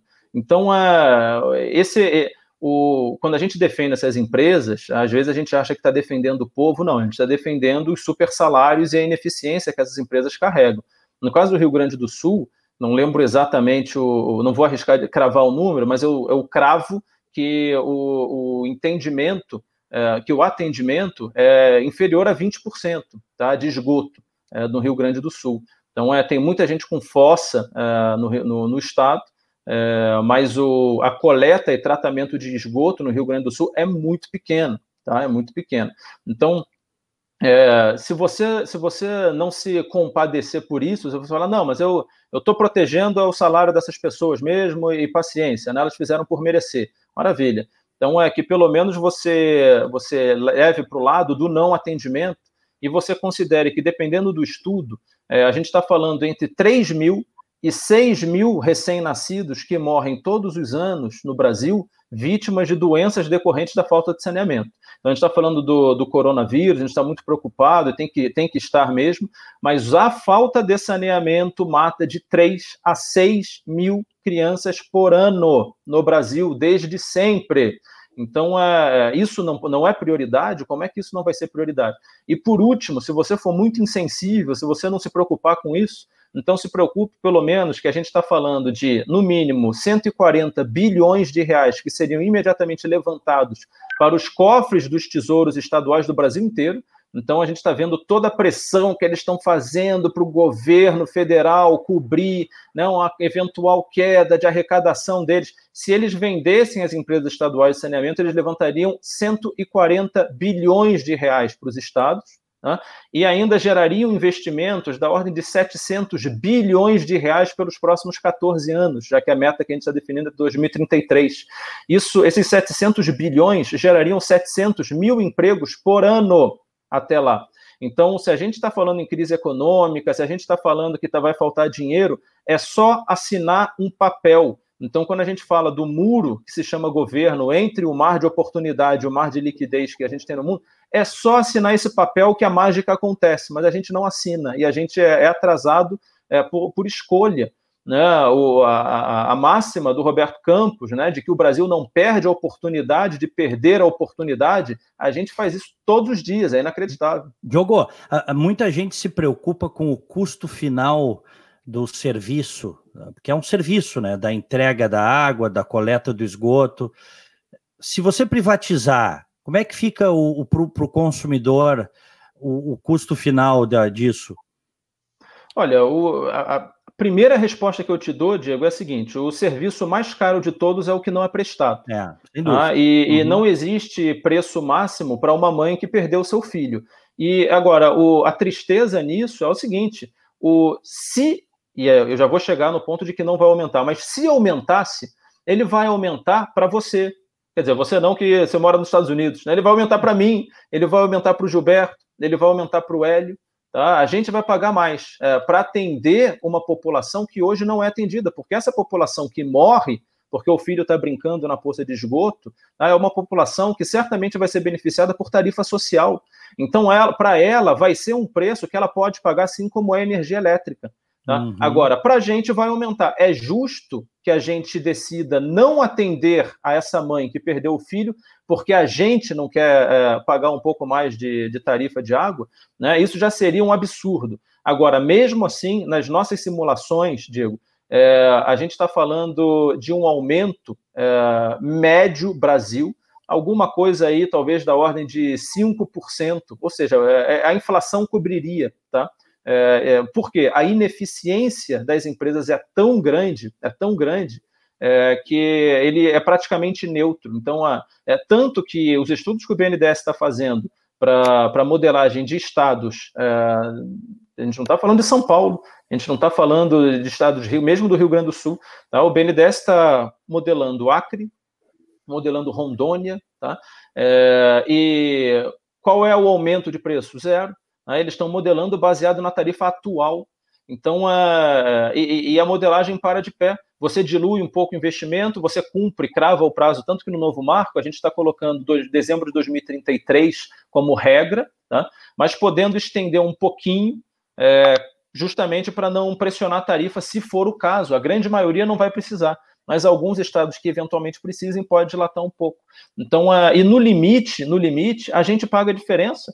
Né? A gente transforma isso numa PPP, numa parceria público-privada e paga a diferença, porque a gente economiza muito mais em saúde do que vai gastar em saneamento básico. Então, é, é esse é o tipo de subsídio que eu Sem justifico dúvida. com o pé nas costas. Deixa eu colocar um ponto aí, que o Diogo, por favor, me corrija se eu estiver falando besteira. O setor de saneamento, assim como alguns outros setores, são completamente regulados. Não esse regulado que a gente conhece aí de, de agência reguladora, eles determinam o retorno que a empresa pode ter. Então, se a empresa é ineficiente, em geral, quando ela é estatal ela é ineficiente, não importa, porque o retorno que é tabelado. Então, se você tiver mais custos, você tem maior tarifa, porque eles permitem você ter maior tarifa para ter aquele retorno combinado, que não é grande coisa, mas tem um retorno. Então, a, a ineficiência está embutida dentro da tarifa. Se você privatiza e você baixa o custo dessas empresas, que é o natural quando privatiza, certo? O retorno começa a aumentar. Então, pela regra dessas agências reguladoras desse negócio, eles começam a diminuir a tarifa. Então, a tendência é uma enorme diminuição da tarifa. Sim. É, você tem vários tipos de regulação, mas você, no, no conceito, você está corretíssimo, Hélio. Isso vai tender a diminuir muito. Agora, depende muito da maneira que a gente for licitar, tá? É, o nosso ministro Paulo Guedes, ele fala muito dos piratas privados. Né? Ele fala que o Brasil chegou onde chegou porque os piratas privados encontraram criaturas do pântano político e o burocrata corrupto. Né? É, então, é, não é. Veja que né, às vezes eu falo algumas coisas, como eu falei da, da do que, que aconteceu com, com as, as, empreiteiras no Brasil e tal. O pessoal me pergunta: pô, mas você não defende o, o setor privado? Eu falei: não, defendo o liberalismo econômico, defendo o capitalismo, defendo a livre concorrência, a livre iniciativa. Eu não defendo o privado só porque ele é privado, porque você tem muito pirata privado. Então, o que você tem que fazer é um modelo regulatório com alinhamento, de novo, de incentivos uh, uh, que leve à redução de custo. É, a gente tem contratos de gás, de distribuição de gás, que estão na mão de operadores privados no Brasil, que garantem essa remuneração que você falou de 30% fixa, 30% fixo para um ente privado. Então a, a, modelagem foi muito mal feita. Tá? Então a gente tem que garantir que a modelagem ela é correta. Bom, lugar, Por isso que eu volto no método. Né? A gente tem que cravar o método, é, sabatinar esse método, estressar esse método, torcer até ele confessar tudo que ele tem de errado. E a partir dali a gente coloca no, no, numa esteira. É, não, só para a gente deixar claro, porque pode ser que tenha ficado uma dúvida naqueles que estão nos ouvindo é, o capitalismo não merece adjetivo. Ele é capitalismo. Não existe nem grande, nem selvagem, nem coisa nenhuma. Qualquer coisa que tiver que colocar adjetivo, ele descaracteriza e deixa de ser o capitalismo. Mas se a gente sair um pouco da questão do saneamento e entrar no geral é, da questão da infraestrutura, qual é a estimativa que tem o teu estudo, os teus estudos, o estudo da tua secretaria em relação ao grau de empregabilidade ou de atividade econômica, vamos colocar melhor, uma vez que a gente consiga acelerar o processo de infraestrutura no Brasil? O que, que Olha, ele alavanca? Vamos lá. Se, se os nossos ouvintes procurarem no Google agora, é, Proinfra, Ministério da Economia, é, eles vão encontrar um caderno que nós lançamos no dia 1 de agosto do ano passado, ProInfra, Estratégia de Avanço na Infraestrutura, do Ministério da Economia. Tá? É, porque o, o, objetivo, se você olha lá no decreto 9745, que define as atribuições do Ministério da Economia, você vai encontrar. Qual o número, é, o, o decreto é o 9745. Esse é o decreto que define as atribuições do Ministério da Economia. Você vai encontrar ali dentro a Secretaria de Desenvolvimento da Infraestrutura. Tá? E você vai ver que as funções da, da nossa secretaria, uma delas é propor políticas que reduzam a participação do Estado nos mercados de infraestrutura e garantam a livre concorrência, o equilíbrio microeconômico dos preços. Essa é uma atribuição nossa. Né, que, que foi conferida por decreto presidencial. Então, é, é, e ele nos dá a missão é, de, de fazer esses estudos de longo prazo para infraestrutura, assim como a Inglaterra é, publica o que, que ela pretende ter nos próximos 10 anos, é, a gente pretende publicar isso também de maneira detalhada, mas a gente já tem esse caderno que dá as linhas gerais. É, e a nossa missão é aumentar a produtividade uh, do, do, país. Né? É, e a gente estima com isso, e são estudos, obviamente, orientativos, não determinativos. Né? É, e a gente estima que para o Brasil se elevar a níveis internacionais de qualidade e preço de infraestrutura, a gente precisa investir nos próximos 20 anos 9 trilhões de reais. 9 tri. Tá? É, e a gente coloca a composição setor a setor, ano a ano, né, para ser uma, uma estratégia razoável. A gente sabe que da noite para o dia você não vai conseguir dobrar é, o investimento em infraestrutura no país. Né? Então a gente tem ali toda, toda a curva. Agora, é, a gente desenha, Gilberto, o cenário business as usual, então como que a gente hoje vem seguindo. Tá? Exemplo do saneamento, perdão voltar nesse, nesse assunto, mas é o que me, me tira o sono, porque a, a gente está discutindo esse negócio, está tá na marca do gol e a gente não chuta. Né? É, mas o business as usual do saneamento básico, nós atingiríamos a universalização em 2060. 2060 a gente é. atingiria a universalização. Tá? Então a gente compara o cenário business as usual com o cenário de choque do investimento, que é o que seria o ideal né, baseado de novo naqueles pilares. Né? A gente está falando da o que a gente chama de fábrica de projeto, que é colocar na, na, esteira esse monte de projeto que a gente precisa fazer. Dois, a liberalização dos setores, inclusive para garantir que o próprio governo precise colocar cada vez menos projetos diretamente na esteira. Né? Então, o setor elétrico é o, o que está mais pronto para você cortar de vez o cordão umbilical. A partir de agora, o setor está completamente livre. Né? O saneamento, a gente ainda precisa fazer as modelagens, porque você não pode, você não vai pegar uma pá e começar a fazer atendimento saneamento no Brasil todo. Né? Você não vai construir uma rodovia, você precisa é, do governo fazendo um projeto e licitando aquele projeto, por uma questão, inclusive, constitucional no serviço público, artigo 175.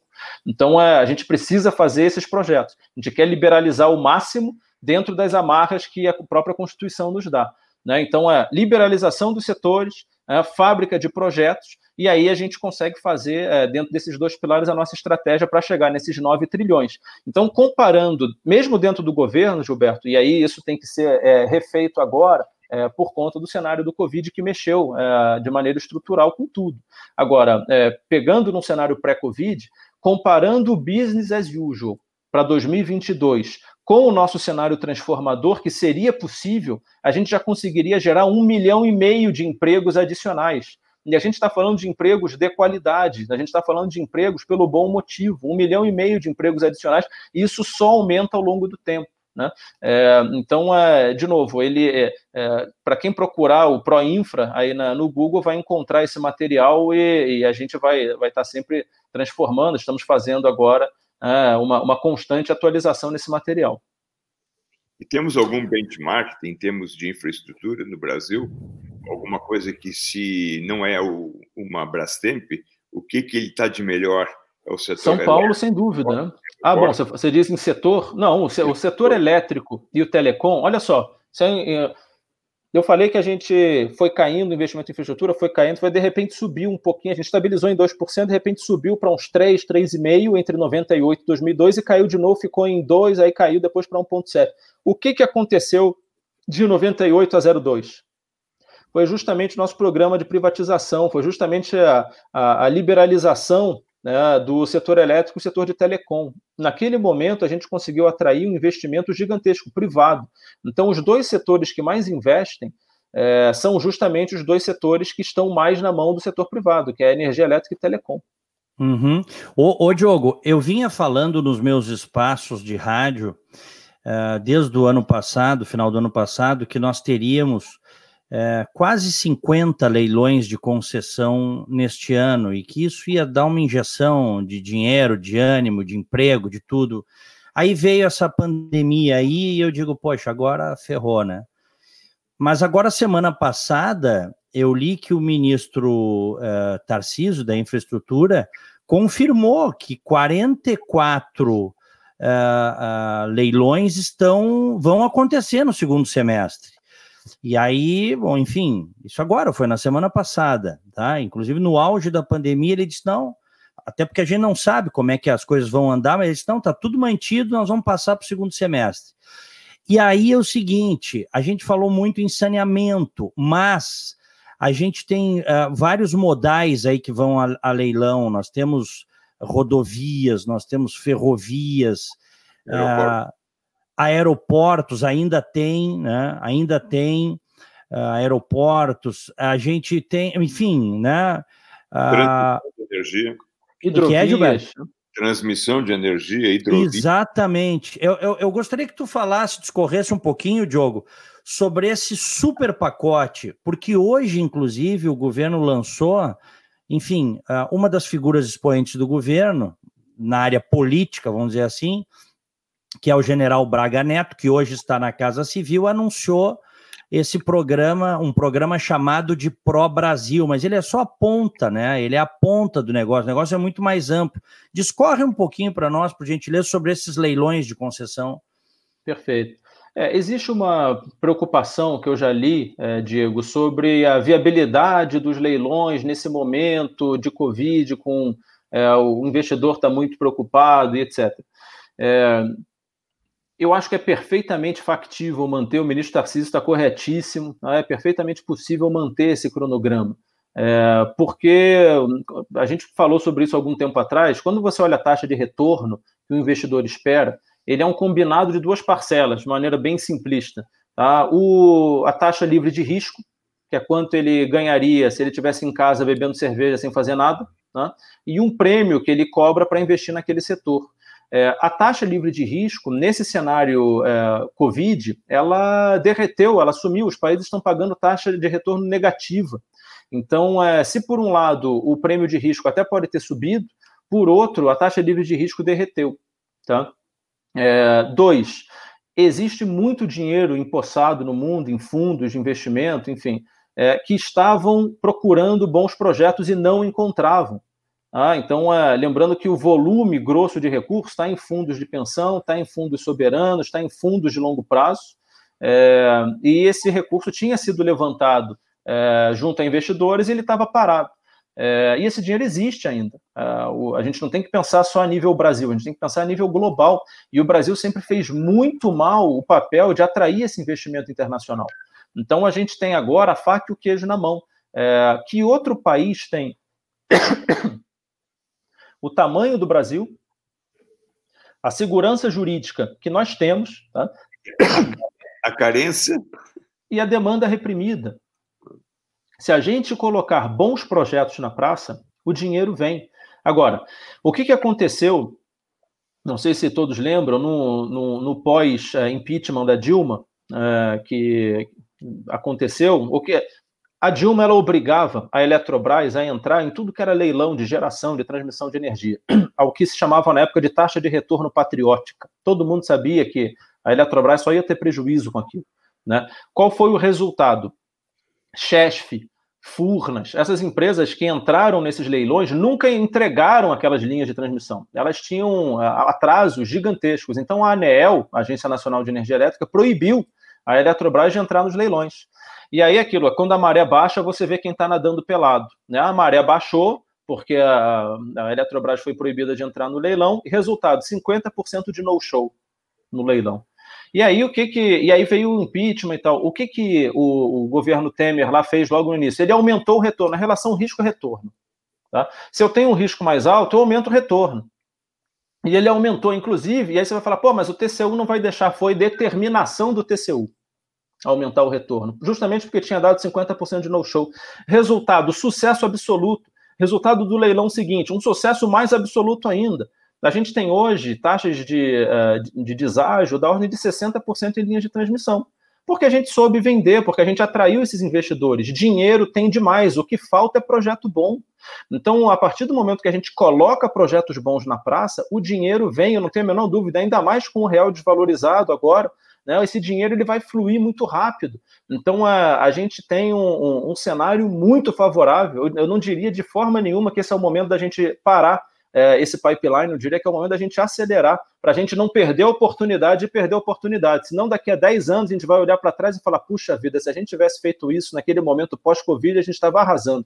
O Brasil tem tudo para dar uma estilingada né, nesse cenário pós-Covid, porque nenhum outro país concorrente ao nosso tem a demanda, tem o tamanho né, e tem a capacidade técnica que nós temos para colocar esses projetos na esteira. A gente tem que acelerar isso.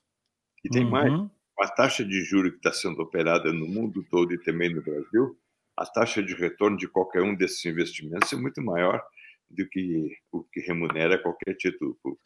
E uma coisa que, para colocar um, um, adicional na discussão, uh, o modelo tradicional do Brasil, pelo meu conhecimento de leigo, distante, é que se coloca uma opção de tarifas sociais embutido dentro do negócio lá, sem transparência, piorando esse retorno. Fica uma opção de subsídio cruzado, que acaba prejudicando a companhia e, portanto, um potencial comprador de, desse projeto. Então, o que o Diogo falou no início está perfeito. Espera aí, você quer fazer um subsídio? Tira da mecânica, da dinâmica da, da companhia de operar com os seus melhores retornos e coloca no orçamento, não contamina o negócio enfiando uma opção de remendinho político determinado por políticos para favorecer uh, determinado público, etc. Você pode fazer isso se quiser, mas não contamina as tarifas, porque isso, isso dá uma confusão nos retornos e afugenta o investidor. Tira isso e, e manda para cima, para o degrau de cima onde ele tem que estar, tá, que é decisão do Congresso. Então, olha só, é ali aquele que precisa, então a gente direciona para ele, mas não andar de cima, não contaminando o negócio. Perfeito, Hélio. É por isso que a gente é sempre tão contra fundos. Né? O, o, os políticos eles têm sempre uma criatividade muito grande para achar novas funções para um fundo. É, o fundo nasceu com o objetivo X, depois ele ganhou Y, depois ele, ele ganhou é, o alfabeto inteirinho. Então, é, se você pega o, a CDE, que é a Conta de Desenvolvimento Energético do Setor Elétrico, ela já custa para a gente, de maneira direta, 22 bilhões de reais por ano dentro das contas do setor. E toda hora alguém arranja alguma coisa nova para colocar dentro do, do setor elétrico. Ah, vamos fazer agora um determinado subsídio é, para fomentar a fonte XYZ, tadinha daquela fonte, precisa de uma força aqui. Hoje era tão cara, eu conseguiria comprar esse megawatt-hora por 150 reais em qualquer lugar, qualquer botequim. Mas essa fonte aqui que está queimando o Chanel número 5, puxa vida, a gente tem que incentivar a inovação. Está queimando o Chanel número 5, custa 3 mil reais o megawatt-hora. Vamos botar, põe para dentro o Chanel número 5. Né? Então a gente vai colocando um monte de porcaria ali dentro e no final das contas já custa para a gente 22 bilhões. Então, é, isso acontece com todos os fundos. Tá? Não é, hum. A história nos mostra que todos os fundos deram errado. Hum. O, o, o Diogo, Olha aqui, ó, vários, vários dos nossos internautas aqui uh, colocaram a preocupação de que uh, os chineses, a China, acabe entrando nesses leilões e acabe, a gente acaba... Vou colocar uma questão aqui, ó, do Fabiano Hessel. Não corremos o risco de sair do monopólio do governo para cair no monopólio chinês? Por exemplo, em termos de infra de telecom, já estamos na mão do chinês e o Porto de Paranaguá, alguma opinião? Responde, por favor, a, Fabi, é, a questão do Fabiano Diogo. Olha, o, a, a, regulação que a gente tem no Brasil e o controle, né? É, até o, o Hélio falou da, da questão de concessão versus a, a privatização plena. É, hoje, o modelo que impera é o modelo de concessão. Então, sendo chinês, sendo taiwanês, sendo é, coreano, sendo japonês, sendo sul-africano, sendo russo, todo mundo tem o mesmo contrato, tá? É, e esse contrato ele tem que, ele tem obviamente regras. Tá? É, o chinês, o russo, ou quem quer que seja, ele não pode é, ficar bravo um determinado dia e desligar a usina hidrelétrica, parar de fornecer energia, até porque no limite, é o operador nacional do sistema que faz todo o despacho hidrotérmico do país. Tá? Então, é, ele, assim, sendo é, bastante é, simplista, né, o que o chinês vai fazer é passar uma flanela ali e tal, e dar uma cuidada para garantir que aquele negócio continue funcionando. É, se ele de sacanagem é, desligar aquele negócio, no dia seguinte ele está fora. Então, é, ele não é tão simples assim é, a gente tem um comportamento oportunístico em termos de é, estratégia, né? Porra, eu vou deixar o Brasil no escuro e assim por diante. É, a questão de telecom, é, de novo, a gente não tem nenhum operador chinês no Brasil. É, o que se coloca é em termos de equipamentos. Ah, mas os equipamentos que esses operadores, que são italianos, que são americanos, usam, são chineses. É, e alguém lá na China pode apertar um botão ali e desligar todos os equipamentos de uma vez só? Pode. Né? Pode, assim como uh, qualquer outro país uh, poderia. Agora, uh, o que a gente tem que fazer é certificar esses equipamentos e garantir. É uma questão complicada. E aí, de novo, eu não vou arriscar entrar numa área que não é minha, que é a área de defesa, segurança nacional, é, mas é, em termos objetivos do que me compete, eu sinceramente não vejo risco é, direto em termos de comportamento oportunístico de um, de um país A ou B, é, justamente porque existem agências reguladoras, existem contratos, existe uma governança é, que impede qualquer tipo de blackout é, proposital. Né? Uhum. O Hélio, oh, oh, só uma coisa, quando, quando eu coloquei a questão, o Hélio o Hélio deu um sorriso. Por que esse teu sorriso aí quando se falou em China, hein, Hélio? Conta para nós. É, não, olha só, eu tenho uma visão parecida com, com a do Diogo. A gente sabe que um, um governo como o chinês, que é liderado por um, uh, por um ditador agora, muito mais linha dura do que vinha antes, né? É sempre perigoso, mas a gente tem que poder separar, eh, Diego, Diogo, Gilberto e público, é, o governo da vez do país também. Né? Então, você não pode simplesmente dizer que a China é. Eu, eu vejo essa tendência, o pessoal falando a China. Não, ele está falando do governo que está lá e que pode amanhã não ser mais aquele. Né? Esperamos que volte a caminhar na direção correta. Eu, obviamente, não gosto de nada desse. Hélio, Hélio, enquanto o Xi Jinping estiver vivo, o governo vai ser esse, porque ele aprovou, ele virou imperador da China, tu sabes é. melhor do que eu, né? Ele mudou a legislação lá. Eu sei, eu sei, por isso que eu estou dizendo que ele é mais ditador que os anteriores. É. Mas não quer dizer que ele não possa cair, não, tá? É, essas coisas acontecem, viu, Diego? Não quer dizer só porque ele botou é, o papel lá que. Olha, que... mas, Hélio, os últimos que tentaram foi lá em 89, os caras passaram de tanque por cima das pessoas. Então não é bem assim lá. É, é mas olha só, eu, eu vejo também, por exemplo, a questão. É, ah, é de chinês, e nem todos os chineses concordam com o governo da China. O que, que é, Gilberto? Repete, por favor, que cortou só um parênteses a China é feita de chineses e nem todos os chineses concordam com o governo da China. Ah, não, claro. Sim, mas é que lá concordar, eu segui lá, eu segui, não tem opção. Se tu não concorda, os caras passam por cima. Eu estou fora da China. Sim, é. Tem muito investidor que sai da China. É, mas tá, tá bem, mas eu só abri o parênteses aqui, mas vocês não acreditam que o governo da China vai cair daqui a 5, 10 anos, né? Então, é mais fácil, nós vamos é mais fácil todos nós morrermos com 120 anos do que a estrutura de poder chinesa cair. Né? Vamos... Mas, enfim, tudo bem. E é mais fácil ele cair do que a lógica econômica de não perder dinheiro ser revogada. Então, eu também acho que o cara, quando bota o dinheiro aqui, ele não quer perder o dinheiro dele. Né? E eu sei que tem questões geopolíticas e, e tal, etc. Uh, ah, sempre isso é possível, mas uh, uma coisa que a gente aprendeu desde a Constituição de 88 é não diferenciar uh, o, o, o, investidor né, eh, nacional do estrangeiro né, e aceitar uma regra para todos. Né?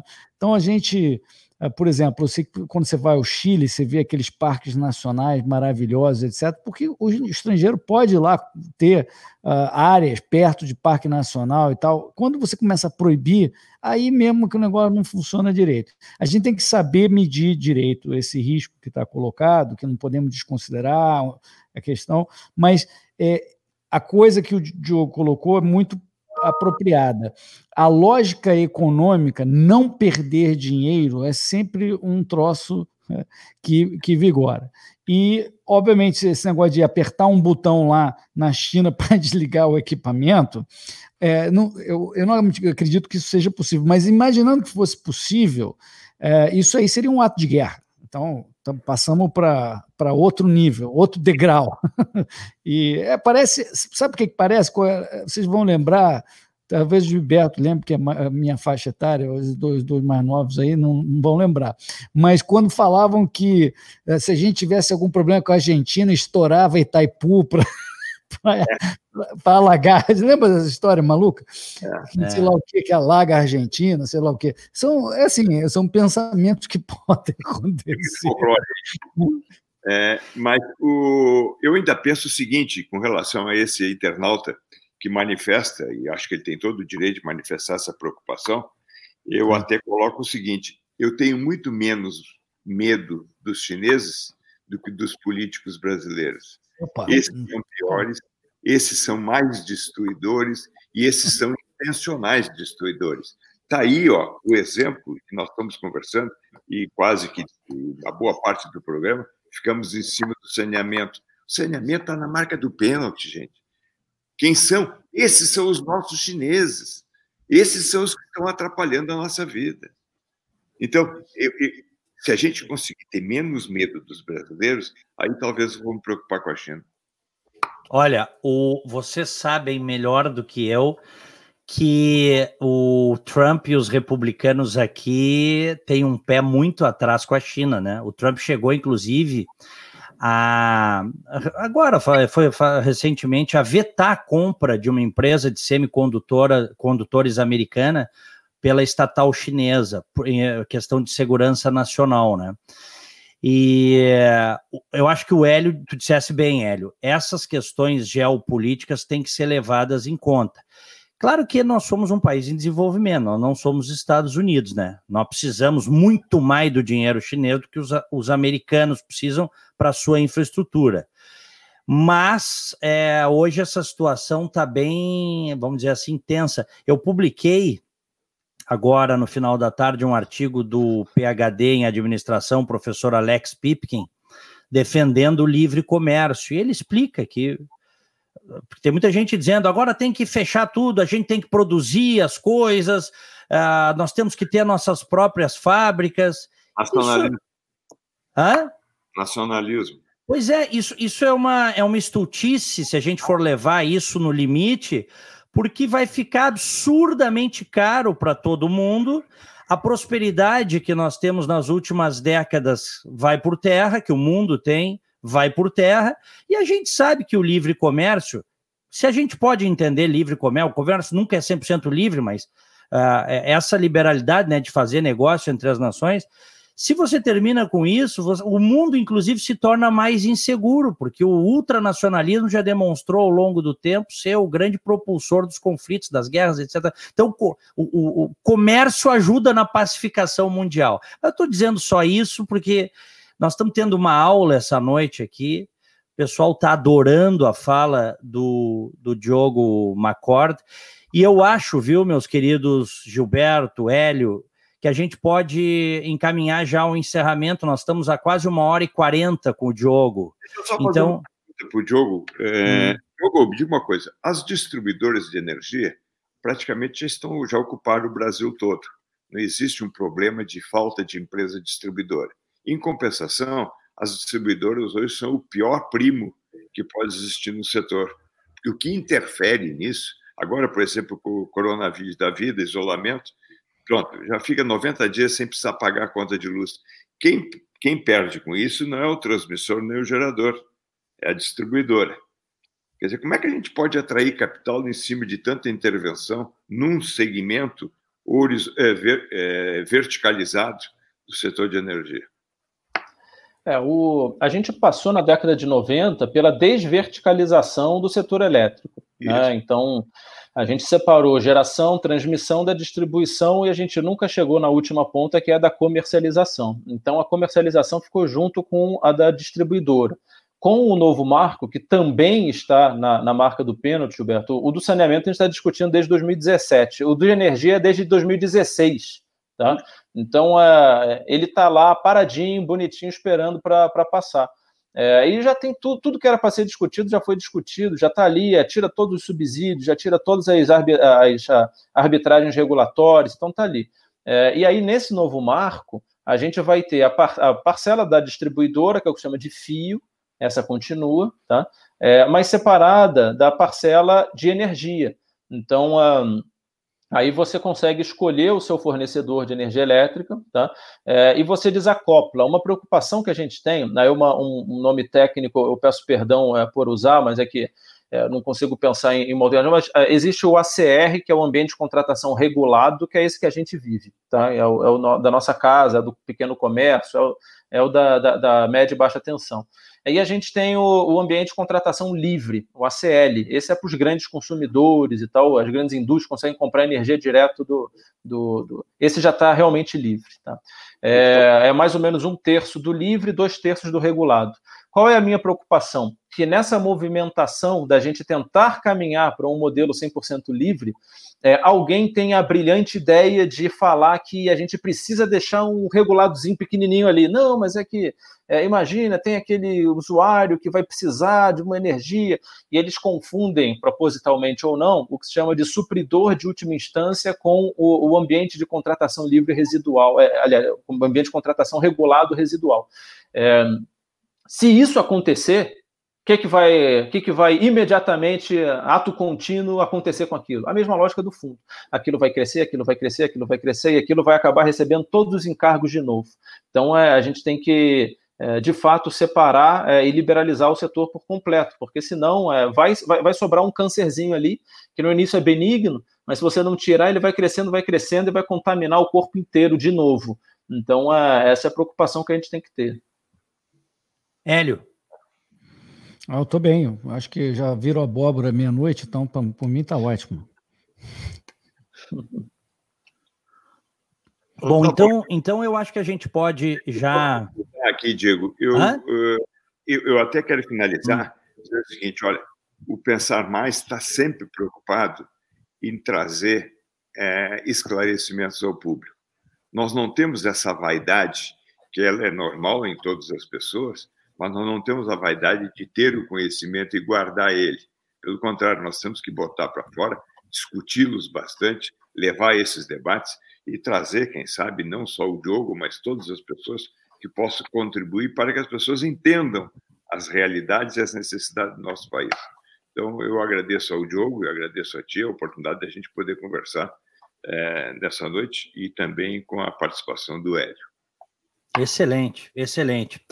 Uh, só para uh, é, finalizar, então, o meu prezado Diogo Macor de Faria, que é o secretário de Desenvolvimento da Infraestrutura do Ministério da Economia, tu foste levado para o governo a convite do ministro Guedes. É isso, Diogo?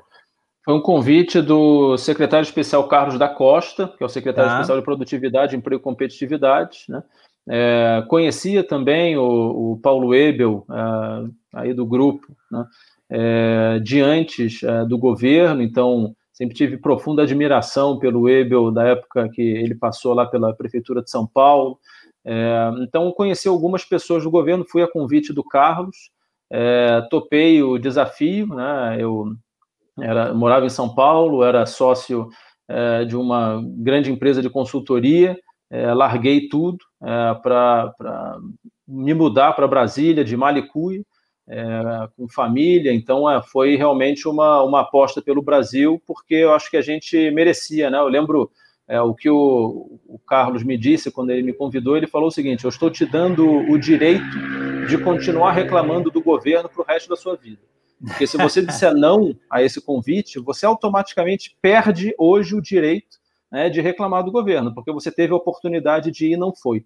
Então, é aquilo que, que me convenceu, é, e no dia seguinte eu pedi demissão e vim para Brasília. Uhum. Muito bem. E como é que tu, só para uma última questão aqui, é, como é que tu estás te dando aí no pântano? Né? No pântano. não, não é um pântano, não. Vou te falar, Diego, que me surpreendeu, sabe, positivamente. É, eu pode ser é, talvez porque a, a, a ideia, a impressão que eu tinha era muito ruim, né? É, mas eu encontrei muita gente boa, e dentro do Ministério da Economia tem muita gente de fora também. É, uhum. o, a equipe que, que a gente tem lá na, na, na, SDI, na nossa secretaria, é uma equipe fantástica, um pessoal que trabalha de manhã, de tarde, de noite, de madrugada, você manda um WhatsApp e eles respondem imediatamente. É, é um grupo que trabalha como se privado fosse. Então, é, tem realmente ali dentro uma equipe de, de entregas formidáveis. Tá? É, agora, o, existia um direcionamento político até então. O direcionamento político era para não fazer. É, e as pessoas não faziam. Né? Tanto que, quando eu cheguei e apresentei o objetivo que seria a nossa secretaria, muita gente saiu, muita gente não concordou, falou, não, não concordo com esse direcionamento. É, muita gente ficou, ou algumas pessoas ficaram, mas muita gente pediu para entrar depois, falou, puxa, é, isso é tudo que a gente acredita, a gente concorda com esse direcionamento, e foi. E a gente montou um grupo extraordinário, porque existia uma, uma, um grupo, um liberalismo uh, oprimido dentro do governo. Né? Então, é, é evidente que você tem também ali dentro, assim como em qualquer lugar, né, pessoas das, das duas pontas. Mas tem sim um grupo grande liberal que acredita no que a gente acredita, que estava roendo as unhas, esperando para um grupo como o nosso chegar, e agora eles têm a oportunidade de, de fazer aquilo que eles sempre quiseram. Então, é, é, tinha sim esse grupo, e, e é esse grupo que está tocando o barco hoje. Né? Uhum. Bom, eu quero então agradecer muito ao Diogo Macord. Eu acho que em Gilberto, Hélio, os nossos queridos internautas aí, tem mais de 600 pessoas conectadas conosco. Lembrando que nós estamos no YouTube, no Facebook, e depois esta live do Opinião e Crítica ficará à disposição em seguida como uh, podcast no Spotify. Só procurar lá uh, por Diego Casagrande, você vai poder ouvir todo esse bate-papo aí, uma hora e 45 minutos com o Diogo que eu tenho certeza comprovou nesta noite a enorme qualificação né, do time técnico do governo. Então, muito obrigado, viu, Diogo? Não, eu que agradeço pelo convite, Diego, Gilberto, Hélio, os ouvintes. É, foi um prazer enorme, contem comigo. Acho que não percam esperança no Brasil, tá? eu, senão a minha vinda terá sido em vão. Não podemos fazer minha vinda ter sido em vão. Boa. É, você vai pensar, Hélio. Muito bom. Olha aqui, ó, essa, essa nossa live aqui só saiu, essa edição do Opinião e Crítica, porque o Gilberto sugeriu, foi a partir do grupo Pensar Mais, que o Gilberto coordena. E vamos ver se a gente faz mais, que a gente faz outras, né, Gilberto? Bom, fim de semana nós vamos fazer outro dos nossos bate-papos aí. E aí vamos ver que, que novos assuntos a gente pode trazer e vamos ver se conseguimos trazer gente com a qualidade do, do Diogo aí. Gilberto, é... obrigado. Diego, obrigado pelo convite uh, de vocês dois. Eu sempre aceitarei o convite de vocês, como vocês sabem. E, em especial, um agradecimento e parabenizar o Diogo, que está realmente uh, no lugar certo, fazendo a coisa certa, preparadíssimo e nos deu uma aula, uma verdadeira aula hoje para gente. Obrigado, Diogo. Obrigado, pessoal. Boa noite. Valeu, valeu. Senhoras e senhores, obrigado, Gilberto, obrigado, Hélio, Diogo. Ficamos por aqui. Lembrando, se você gostou dessa live, deixe o like. Não tem como não ter gostado. Deixe o like e compartilhe aí nas suas redes. Um abraço a todos, fiquem com Deus. Tchau.